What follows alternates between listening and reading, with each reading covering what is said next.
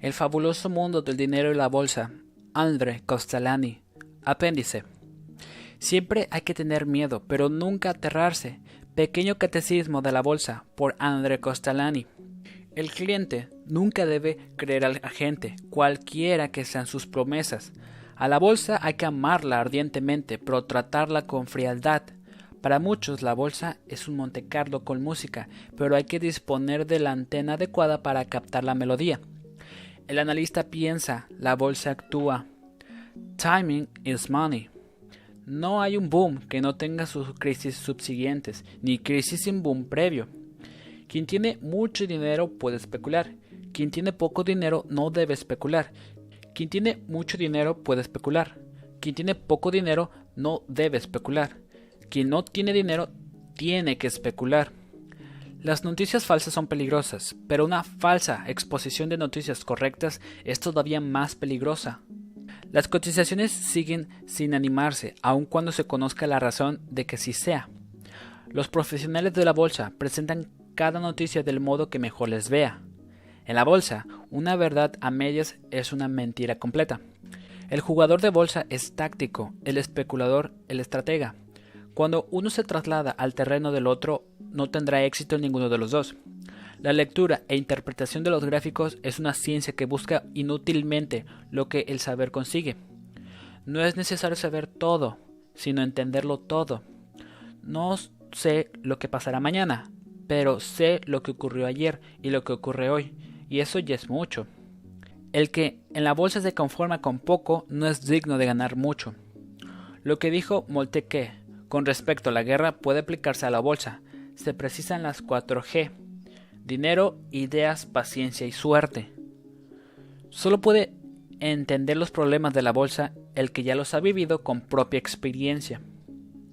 Sin experiencia es muy difícil conservar los nervios en la bolsa. Especular no es un juego, sino una medida de protección de la propia fortuna. ¿Cómo se vuelve un especulador? Como una joven inocente llega a las más antiguas de las profesionales de la humanidad. Se comienza por la curiosidad, se continúa por la diversión y se acaba haciéndolo por dinero. En política todo es posible, incluso lo contrario de ese todo. Nada es más fácil que vender valores al público cuando se les puede mostrar hasta qué punto han subido ya. La especulación comienza con la intención instintiva de conservar para siempre los bienes de fortuna, el agente de bolsa ama al jugador, pero nunca le concedería la mano de su hija. En cierta ocasión se ha dicho, el hombre pierde la razón con su último millón. Hoy el ahorrador lo pierde con su primer billón. Rothschild puede provocar un alza, pero no impedir una catástrofe. Hay que ir en contra de la tendencia, no correr tras ella.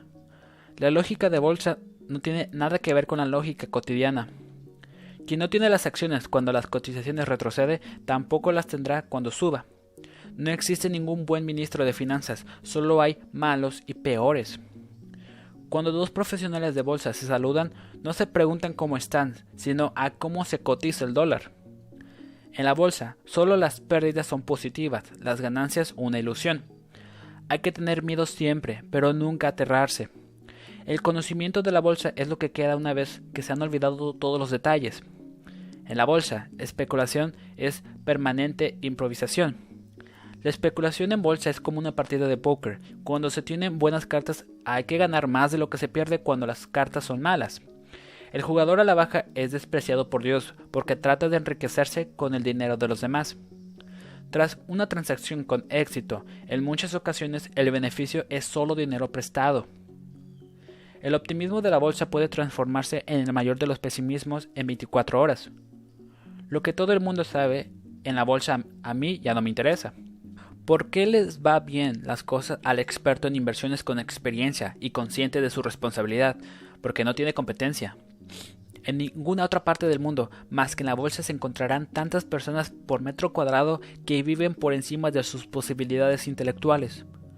Las cosas suceden en primer lugar de manera distinta a como se habían pensado. 2 más 2 no son 4, sino 5 menos 1.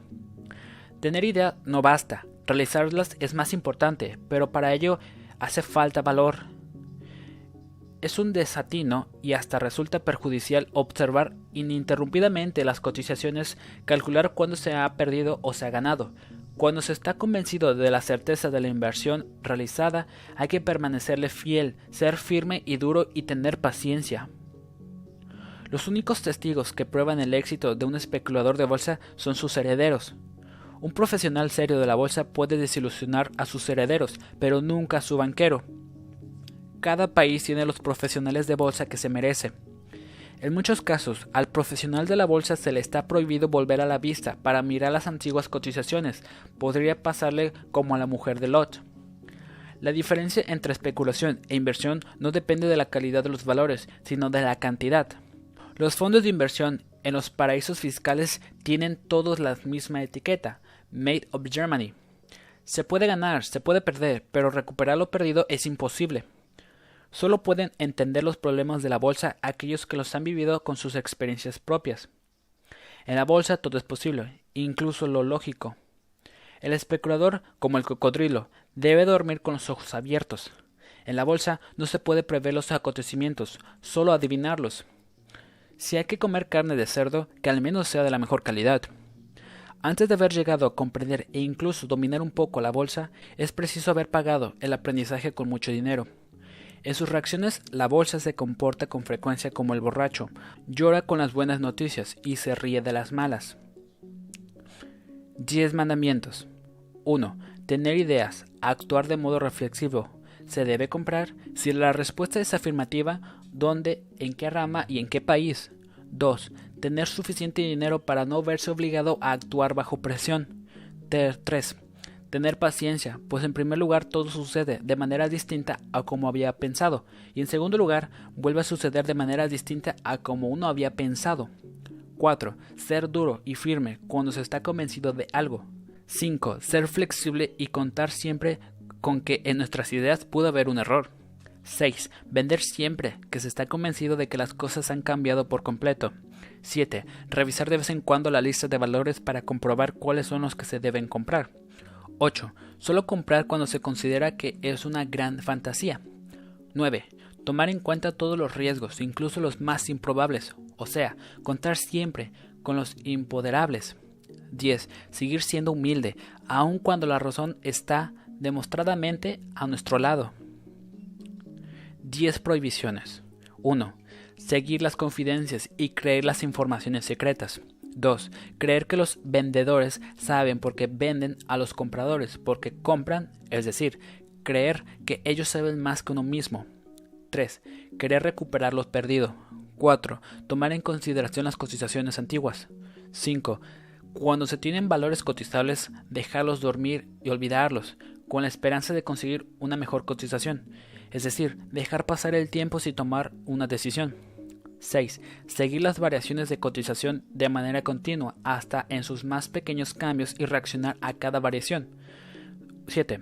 Hacer balance de manera continuada para saber siempre cuáles son los beneficios o las pérdidas del momento. 8. Vender simplemente porque se quiere obtener un beneficio. 9. Dejarse influir en pro o en contra por simpatías o antipatías políticas.